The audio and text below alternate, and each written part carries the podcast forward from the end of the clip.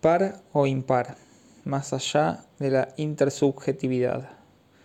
Lamento que nuestro buen amigo Riguet no esté aquí hoy, porque abordaremos cuestiones sobre las que tal vez hubiese podido aportarnos alguna claridad.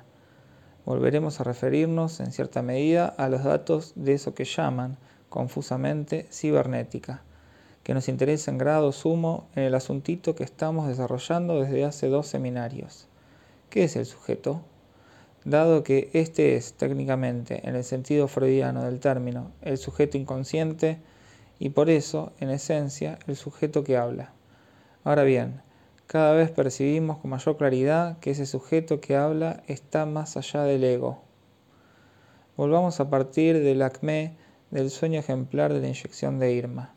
La búsqueda del sueño, en la medida en que prolonga la búsqueda de la vigilia, llega a la ansia, a esa boca abierta en cuyo fondo Freud ve la imagen aterradora y heteróclita que hemos comparado con la revelación de la cabeza de Medusa. El ejemplo de este sueño no es único. Quienes participaron en mis seminarios de año antes de que se dictaran aquí pueden recordar el carácter peculiar del sueño del hombre de los lobos, del cual podríamos decir que tiene, sobre el conjunto del análisis de este caso, una función análoga al punto de Acme que discernimos en el sueño de la inyección de Irma. En efecto, este sueño interviene tras un largo periodo de análisis cuyo carácter sumamente intelectualizado apunta al mismo Freud. El término no aparece en el texto, pero corresponde cabalmente a lo que Freud quiere decir.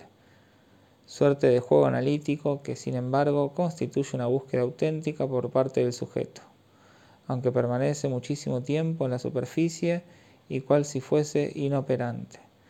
Es un análisis estancado y que se anuncia interminable cuando por fin surge el sueño, reproducido a propósito de una ocasión precisa de la vida del sujeto, y que cobra todo su alcance por haberse repetido con frecuencia desde una determinada época de la infancia.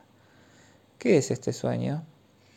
Es la aparición, más allá de una ventana bruscamente abierta, del espectáculo de un gran árbol sobre cuyas ramas hay unos lobos encarmados. En el sueño y en el dibujo que el sujeto nos ha legado y que Freud reprodujo, estos lobos son suficientemente enigmáticos como para que nos preguntemos, con todo derecho, si son realmente lobos, pues tienen singulares colas de zorro de las que no hace mucho tiempo nos hemos ocupado. Como saben, este sueño revela ser de enorme riqueza y las asociaciones que desencadena conducirán a Freud y a su sujeto nada menos que al descubrimiento puramente supuesto reconstruido de la escena primaria. La escena primaria no es revivida, sino reconstruida a partir de entrecruzamientos operados en el transcurso del análisis. En la memoria del sujeto tendremos que preguntarnos sobre este término, memoria. No surge nada que autorice a hablar de una resurrección de la escena pero todo impone la convicción de que efectivamente ocurrió de ese modo. Hay, pues, al respecto, entre esa escena y lo que el sujeto ve en el sueño, una distancia mucho más significativa que la distancia normal entre el contenido latente y el contenido manifiesto de un sueño. Y, sin embargo, en ambos casos hay una visión fascinante que suspende por un tiempo al sujeto en una cautivación donde se extravía. La visión del sueño se muestra ante Freud como la invención de la fascinación de la mirada. En la mirada de los lobos, tan angustiante según el relato del soñante, ve Freud el equivalente de la mirada fascinada del niño ante la escena que lo marcó profundamente lo imaginario y desvió toda su vida instintiva. Es una especie de revelación única y decisiva del sujeto, en la que se concentra quién sabe qué cosa indecible, en la que el sujeto está por un instante perdido, estallado, como en el sueño de la inyección de Irma, el sujeto se descompone, se desvanece, se disocia en sus diversos yo. Asimismo, tras el sueño del hombre de los lobos, presenciamos el primer comienzo del análisis, que permite disociar en el interior del sujeto una personalidad tan singularmente heteróclita que imprime sobre el caso la marca de un estilo original. Saben que los problemas pendientes de este análisis serán tan graves que posteriormente habrá de degenerar en la psicosis, Ya les indiqué que es posible preguntarse si ésta no estuvo relacionada con las maniobras mismas del análisis. En ambos sueños nos encontramos ante una suerte de vivencia postrera, ante la aprehensión de un real último. Lo más angustiante en la vida de Freud, sus relaciones con las mujeres, sus relaciones con la muerte, están amalgamadas en la visión central de su sueño y ciertamente podrían ser extraídas por medio de un análisis asociativo. Imagen enigmática a propósito de la cual Freud evoca el ombligo del sueño, relación abisal con lo más desconocido, marca una experiencia privilegiada, excepcional, donde un real es aprendido más allá de toda mediación imaginaria o simbólica. En síntesis, podría decirse que tales experiencias privilegiadas, y según parece especialmente en sueño, se caracterizan por la relación que en él se establece con un otro absoluto, quiero decir con un otro más allá de toda intersubjetividad. Este más allá de la relación intersubjetiva es alcanzado predominantemente en el plano imaginario. Se trata de un de semejante esencial, que no es ni el suplemento ni el complemento del semejante, sino la imagen misma de la dislocación del desgarramiento esencial del sujeto. El sujeto pasa más allá de ese vidrio donde sigue viendo, entreverada, su propia imagen. Es el cese de toda interposición entre el sujeto y el mundo. Tenemos la sensación de que se pasa a una suerte de alógica y sin duda aquí comienza el problema, porque advertimos que andamos descaminados. Con todo, el logos no pierde todos sus derechos puesto que ahí comienza la significación esencial del sueño, su significación liberadora, puesto que allí encontró Freud la escapatoria a su culpabilidad latente, de manera semejante, más allá de la experiencia terrorífica del sueño del hombre de los lobos, habrá el sujeto de encontrar la clave de sus problemas. Es también la pregunta con que tropezamos en la pequeña reunión científica de anoche.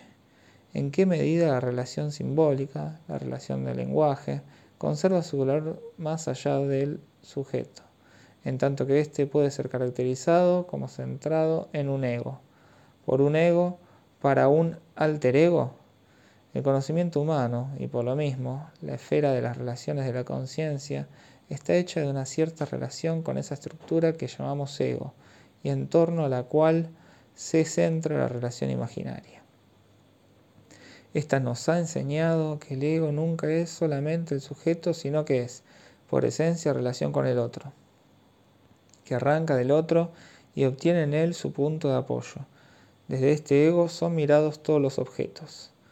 Pero sí, es desde el sujeto, desde un sujeto primitivamente desacorde, fundamentalmente fragmentado por el ego, desde donde todos los objetos son deseados el sujeto no puede desear sin disolverse él mismo y sin ver cómo a causa de esto el objeto se le escapa en una serie de desplazamientos infinitos. Estoy aludiendo a eso que llamo, por abreviar, desorden fundamental de la vida instintiva del hombre y de la tensión entre el sujeto, que no puede desear sin estar fundamentalmente separado del objeto, y el ego, parte de la mirada hacia el objeto, de allí arranca la dialéctica de la conciencia. Intenté forjar ante ustedes el mito de una conciencia sin ego, que podría definirse como el reflejo de la montaña en un lago. Por su parte, el ego se presenta en el mundo de los objetos como un objeto, indudablemente privilegiado. La conciencia del hombre es por esencia tensión polar entre un ego alienado al sujeto y una percepción que fundamentalmente se le escapa. Un puro percipí. El sujeto sería estrictamente idéntico a esa percepción si no existiera el ego, el cual, por así decir, lo hace emerger de su percepción misma en una relación tensional. Dadas ciertas condiciones, esta relación imaginaria alcanza su propio límite y el ego se desvanece, se disipa, se desorganiza, se disuelve.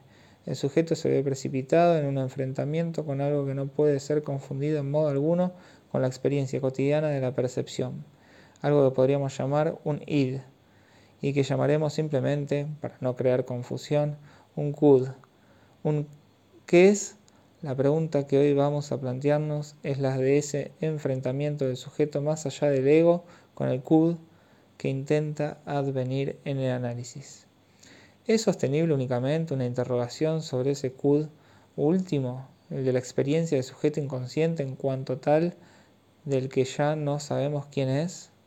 La propia evolución del análisis nos sume al respecto en una singular complicación, en la medida en que se considera como datos irreductibles esas tendencias del sujeto que por otro lado nos muestra permeables, atravesadas y estructuradas como significantes, jugando más allá de lo real, en el registro del sentido, con la equivalencia del significado y el significante en su aspecto más material, juegos de palabras, retruécanos, agudezas, lo cual en última instancia desemboca en la abolición de las ciencias humanas ya que la última palabra de la agudeza es demostrar el supremo dominio del sujeto con respecto al significado mismo, puesto que le da cualquier uso y lo maneja esencialmente para aniquilarlo. Ahora quisiera llamarles la atención sobre una experiencia ejemplar, que será para nosotros un primer paso hacia la elucidación de aquello sobre lo cual se interroga un quiz que no conocemos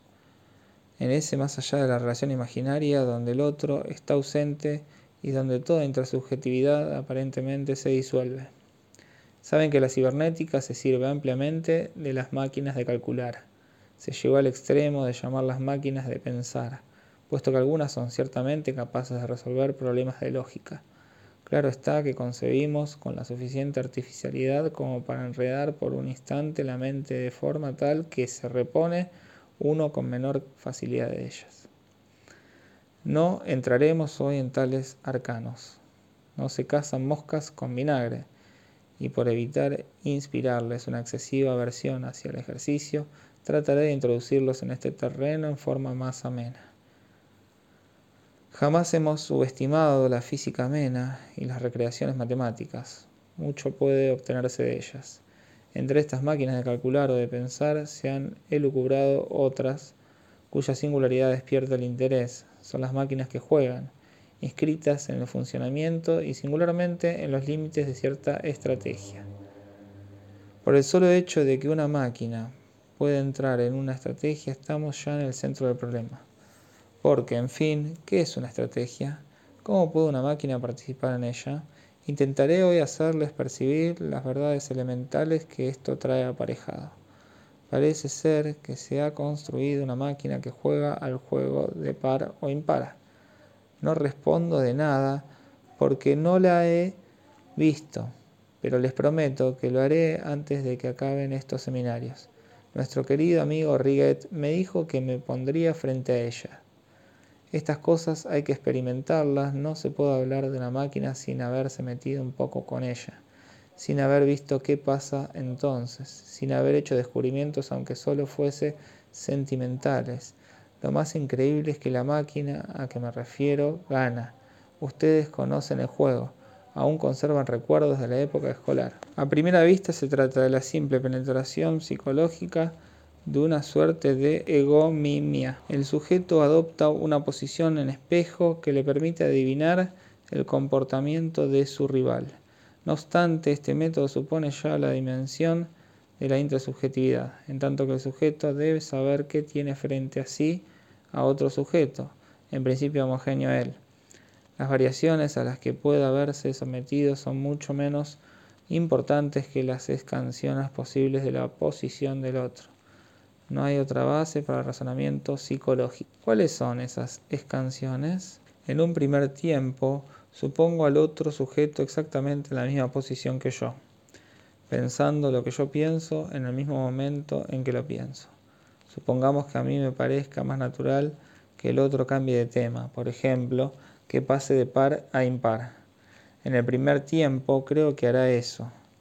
Lo importante es que puede haber un segundo tiempo donde se manifiesta una subjetividad más libre. El sujeto, en efecto, es capaz de hacerse otro, de llegar a pensar que el otro, siendo otro mismo, piensa como él, y que él tiene que situarse de tercero, salir de ese otro que es su puro reflejo. Como tercero, advierto que si ese otro no juega el juego, engaña al contrincante, y entonces me anticipo de él, dando por segura la posición contraria a aquella que en el primer tiempo me pareció la más natural.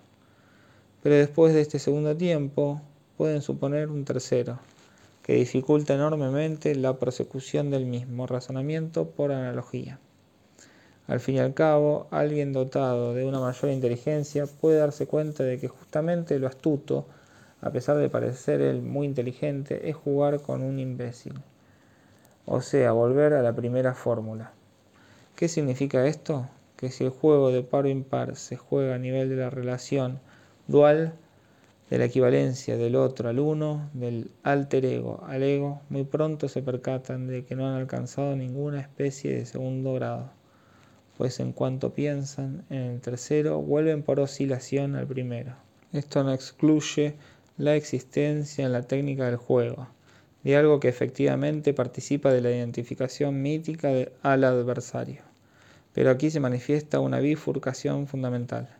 Puede ser que se practique algo así como una adivinación del sujeto, problemática además, en determinada relación simpática con el rival.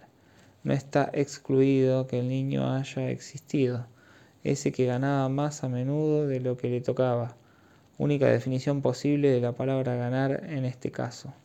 Pero el fondo de la cuestión se sitúa en un registro muy diferente del de la intersubjetividad imaginaria.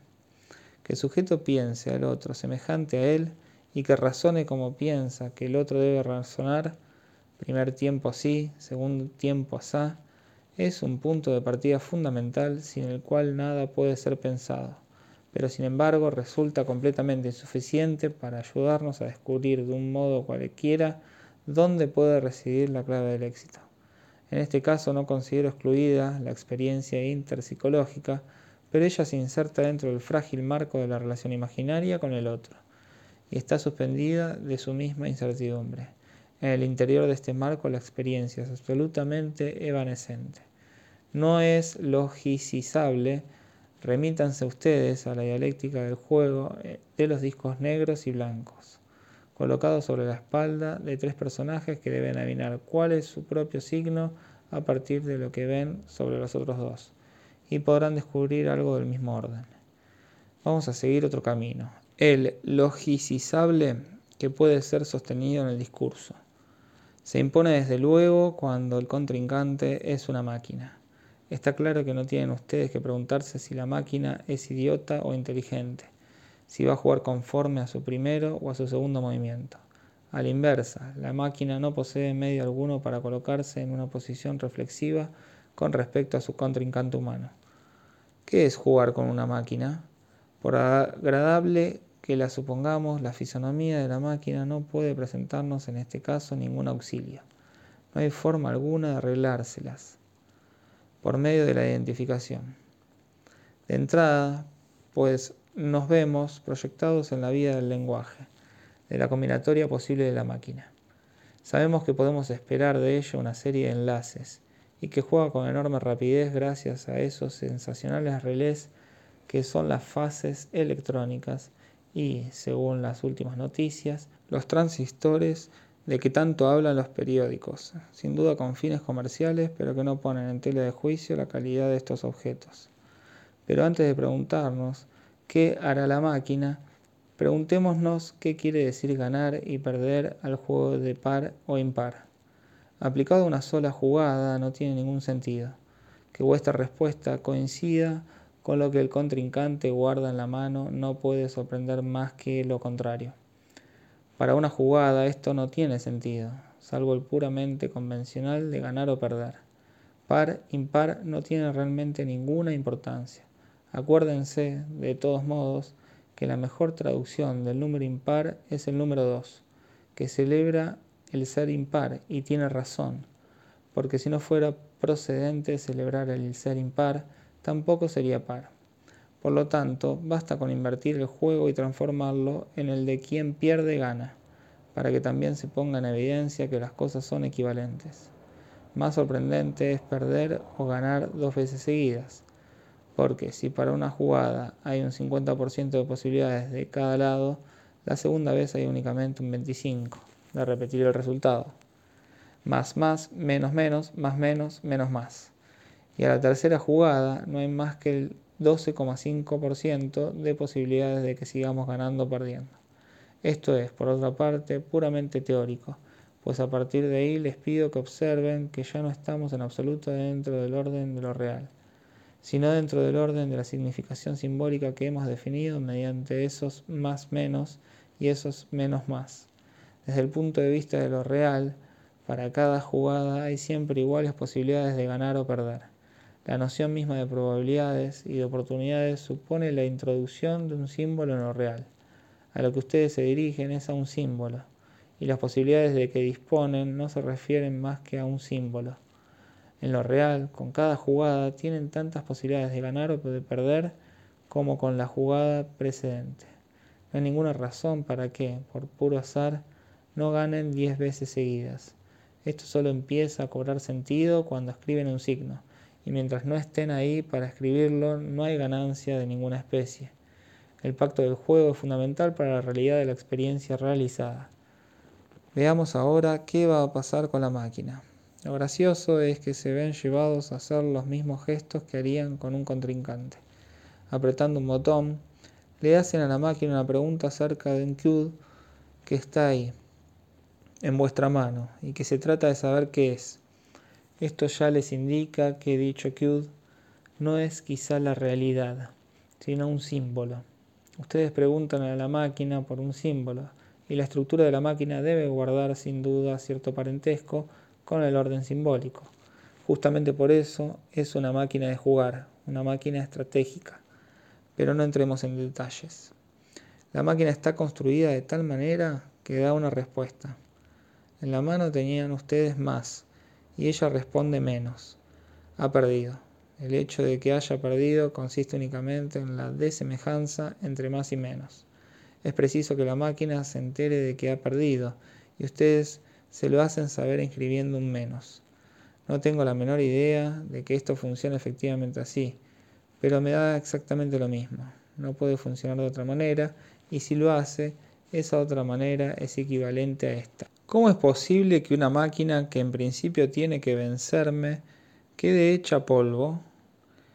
¿Es que jugaré al azar? Esto carece completamente de significación. Puede ser que durante las tres primeras respuestas diga siempre lo mismo. Esa no es la cuestión. Encontramos los primeros fundamentos del fenómeno en la sucesión de sus respuestas. Supongamos que al comienzo la máquina sea tontísima, que sea tonta, o inteligente no tiene ninguna importancia, pues lo supremo de la inteligencia es ser tonto. Pongamos que, para empezar, responda siempre lo mismo. Resulta que yo, que soy inteligente, digo más. Como ella me sigue respondiendo menos, esto me pone en la pista. Me digo que la máquina debe ser un tanto inerte también, podría decirme lo contrario, y, de hecho, supongamos que la máquina vuelva a perder. Aquí tiene que intervenir forzosamente en la construcción de mi máquina el hecho de que hemos jugado varias jugadas. Aquí comienza a entrar en acción otro organismo de la máquina, que registra el hecho de que ha perdido tres veces. No estoy seguro de esto, pero puedo suponerlo. Además, como soy muy inteligente, pero tampoco tanto, puedo suponer que la máquina simplemente cambia y que en tal ocasión yo me muestro algo lento esta vez la máquina gana. 1 más menos, 2 más menos, 3 más menos, 4 más más. Al cabo de tres veces, por haber perdido, la máquina comienza, pues, a reaccionar. ¿Qué debo hacer? Me digo que tal vez va a perseverar. Y entonces invierto el truco. Supongamos que yo gané.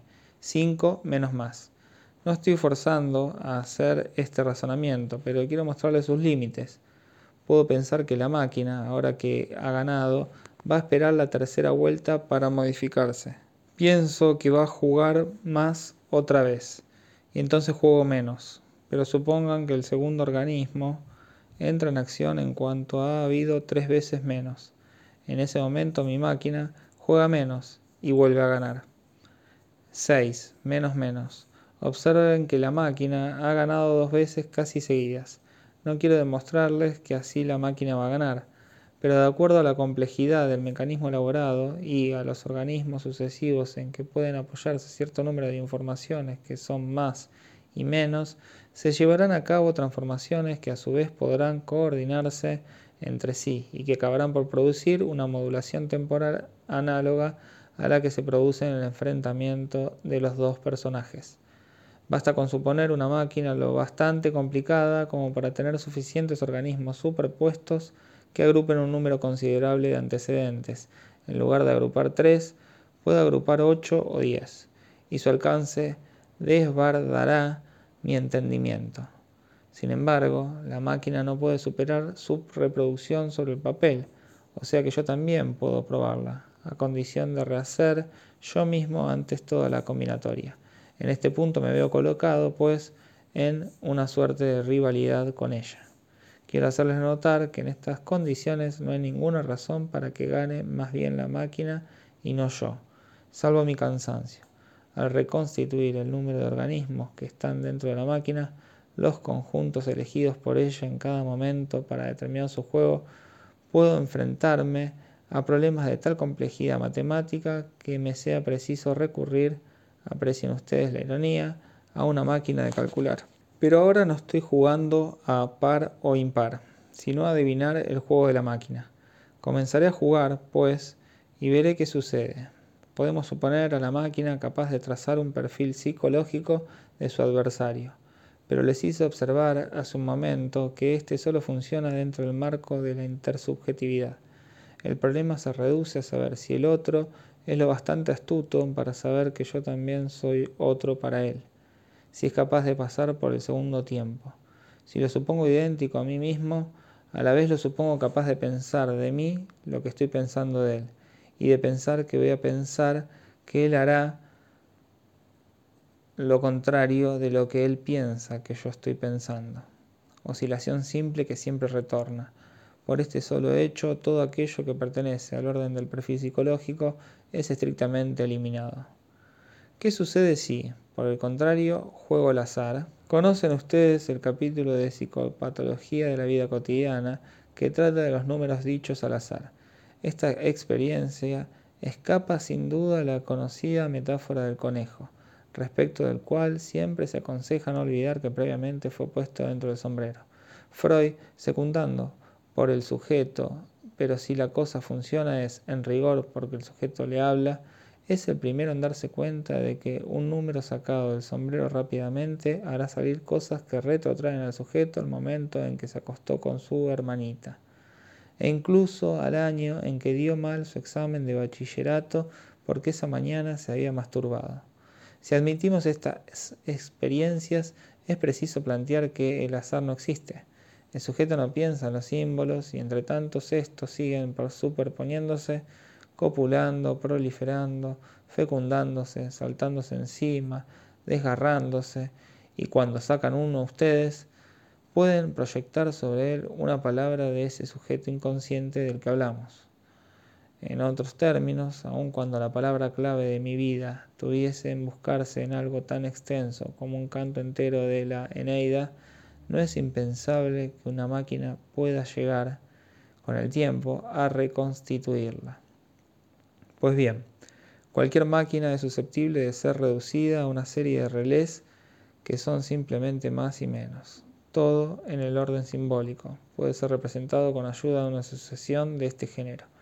No hay que confundir la historia en que se inscribe el sujeto inconsciente con su memoria, palabra cuyo confuso empleo no seré el primero en señalar.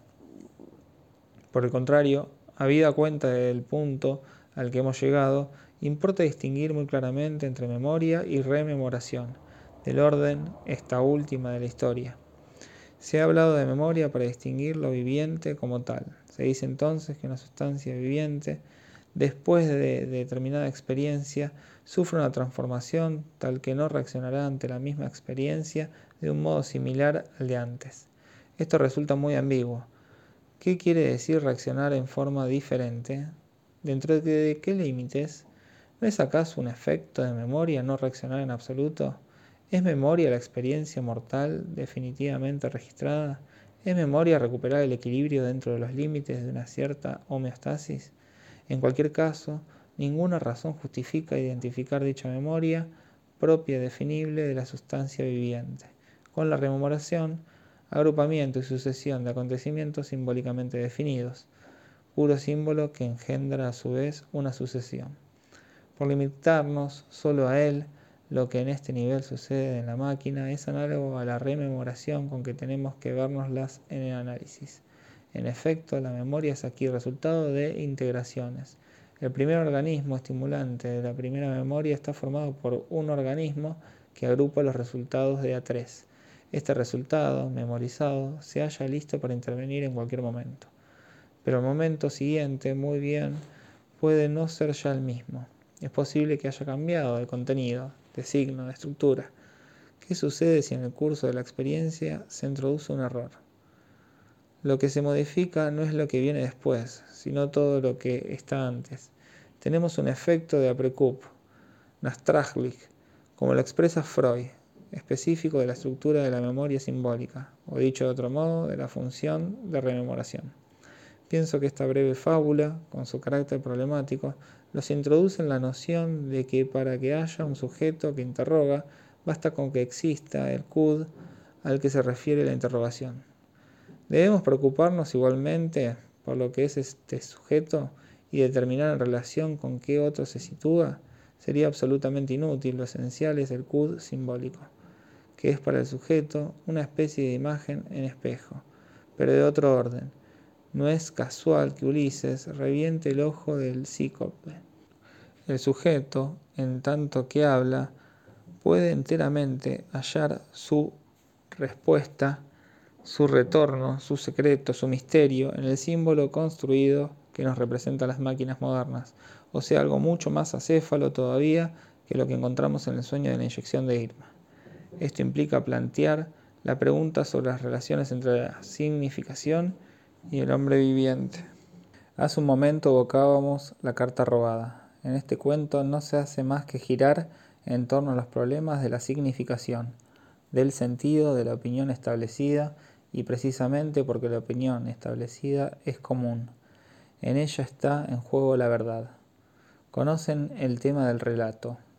El prefecto de policía recibe el encargo de encontrar una carta que ha sido robada por un gran personaje absolutamente amoral. Este personaje ha birlado la carta de encima de la mesa del tocador de la reina. La había recibido esta de otro personaje con quien mantenía relaciones que le era preciso ocultar. La reina no logra esconder la carta con la rapidez que desea, pero el gesto que esboza hace comprender al libertino ministro, culpable y héroe, la importancia del papel. Ella finge que nada ha sucedido y pone la misiva en evidencia. En cuanto al rey, que también está allí, por definición está destinado a no darse cuenta de nada, a condición de que no se despierte su atención. Esto permite al ministro, empleando una maniobra consistente en sacar una carta vagamente análoga y en ponerla sobre la mesa, apoderarse ante las narices y las barbas, pues la barba está ahí, de los presentes de una carta que será para él fuente de considerable poder sobre los personajes reales, sin que nadie pueda decir nada. La reina se da perfecta cuenta de lo que pasa, pero está bloqueada por la condición misma del juego de tres. Es preciso recuperar la carta. Hay especulaciones de toda índole, en las que resuenan un eco a propósito del juego de paro impar que permiten comprender que el juego de la intrasubjetividad es tan esencial que basta con que alguien esté lleno de técnica, saber y rigor para que quede fascinado por lo real, cosa que le sucede a las personas muy inteligentes y que las hace estrictamente imbéciles. La casa del ministro es registrada pulgada por pulgada y se enumera cada decímetro cúbico. Se examinan las cosas al microscopio, se atraviesan los almohadones con largas agujas, no hay método científico que quede sin aplicar y la carta no aparece. Sin embargo, tiene que estar en la casa, porque el ministro ha de poder utilizarla en cualquier momento y echársela al rey en las narices. Lo han hecho desvalijar y no la lleva consigo. Aquí se juega con la atractiva idea de que los policías, cuanto más actúen como policías, menos se encontrarán. No se les ocurrirá que la carta está delante de sus narices, colgada de una cinta encima de una chimenea. El ladrón se contentó con darle un aspecto gastado, con camuflarla dando la vuelta y poniéndole un sello diferente. El personaje de tan excesiva astucia y que tiene razones para estar resentido por el ministro, no deja pasar la ocasión de tomar la carta y reemplazarla por otra que traerá aparejada la caída de su enemigo. Pero lo esencial no es eso. ¿De dónde proviene el carácter convincente de una historia que lo es tan poco? A pesar de todo, asombra el hecho de que con tanta pesquisa los policías no hayan encontrado la carta. Para explicarlo, Poe coloca en primer plano la intrasubjetividad. El laviricísimo individuo llega al extremo de lo impensable para el otro, y como tal escapará. Pero si leen ustedes el cuento en su valor fundamental, advertirán que hay otra clave, que le da coherencia a todo y trae consigo la convicción, mientras que si la historia estuviese construida de una manera apenas diferente, no nos interesaría ni por un minuto. Pienso que como analistas tienen que reconocer esa clave de inmediato. Es sencillamente la identidad de la fórmula simbólica de la situación, en las dos etapas capitales de su desarrollo. La reina pensó que la carta se hallaba a salvo porque estaba ahí, delante de todo el mundo, y el ministro hace lo mismo, la deja a la vista, imaginándola con ello inexpugnable. El ministro no gana porque sea un estratega, sino porque es un poeta, pero gana hasta que interviene el superpoeta, Tupín. Ninguna especie de intersubjetividad es aquí decisiva, porque una vez ajustadas las medidas de lo real, definido ya por un perímetro, un volumen, no hay nada que permita pensar que al fin y al cabo hasta una carta puede escabullirse. Sí, no obstante, el hecho de no dar con ella trae consigo la convicción, esto se debe a que el dominio de las significaciones sigue existiendo incluso en la mente de personas supuestamente tan tontas como unos policías. Si estos no la encuentran, no es solo porque se halla en un sitio demasiado accesible, sino a causa de la siguiente significación. Una carta de gran valor en cuyo derredor se acumulan furias del Estado y recompensas tan suculentas como pueden concederse en casos semejantes, por fuerza ha de estar cuidadosamente escondida. Con toda lógica, el esclavo supone que el amo es un amo, y que cuando tiene a su alcance algo valioso, le echa el guante. De igual manera, se supone que, alcanzado cierto punto de comprensión del psicoanálisis, se le puede echar a éste el guante y decir, está ahí, es nuestro. Por el contrario, la significación como tal nunca está donde creemos que debe estar. El valor de la fábula pertenece a este orden. Solo a partir de un análisis del valor simbólico que presentan los diferentes momentos del drama puede descubrirse su coherencia e incluso su motivación psicológica. No es un juego de habilidad ni un juego psicológico es un juego dialéctico. Complemento. Hoy las vacaciones están próximas y hace buen tiempo, de modo que haremos algo corto. La vez pasada los entretuve con la intrasubjetividad dual y sus espejismos. Ella no es puro espejismo, pero mirar al vecino y creer que está pensando lo que pensamos es un grosero error. De ahí hay que partir. Les mostré los límites de aquello que podemos fundar sobre una intersubjetividad dual apelando al famoso juego de par o impar, al que, por no inventarlo, fui a buscar en Poe. No hay razón para no creer que él lo heredó de labios del niño que ganaba a este juego. No es muy difícil jugarlo. El movimiento más natural consiste simplemente en cambiar de par a impar. El tipo más inteligente hará lo contrario. Pero en un tercer tiempo, lo más inteligente será actuar como el imbécil, o como el presuntamente tal. Es decir, que todo pierde su significación. Así les mostré que para jugar razonablemente este juego hay que tratar de anudar toda captación del adversario. El paso siguiente, y esta es la hipótesis freudiana, consiste en plantear que no hay azar en nada que hagamos con la intención de hacerlo al azar. Construir para ustedes en la pizarra lo que hoy en día llaman una máquina. Ella pondría al descubrimiento la fórmula que siempre puede ser desprendida en lo que un sujeto saca al azar, y que refleja en cierto modo el automatismo de repetición en cuanto éste se sitúa más allá del principio del placer, más allá de los vínculos, de los motivos racionales, de los sentimientos a que podemos tener acceso. En el punto de partida del psicoanálisis, este más allá es el inconsciente, en tanto que no podemos alcanzarlo. Es la transferencia, en tanto modula verdaderamente los sentimientos de amor y de odio, que no son la transferencia. La transferencia es aquello merced a lo cual podemos interpretar ese lenguaje compuesto por todo lo que el sujeto puede presentarnos. Lenguaje que fuera del psicoanálisis es, en principio, incompleto e incomprendido. Eso es el más allá del principio del placer, el más allá de la significación. Ambos se confunden. O Manoni. Me parece que su esfuerzo por eliminar la intersubjetividad, a pesar de todo, la deja subsistir. Le haré notar que yo no la elimino. Tomo un caso en que puede ser sustraída. La intersubjetividad no es eliminable, por supuesto. O Manoni. Quizá no está sustraída porque en la ley de repetición a la que sin saberlo obedecemos hay que considerar dos cosas. Una es que tal vez no se la pueda descubrir en la cosa repetida. Podríamos estudiar en forma indefinida los números aritméticamente y no encontrar la ley de repetición. Si tenemos en cuenta ritmos, por ejemplo. Si repetimos las palabras, puede ser porque algunas riman con el pensamiento inconsciente.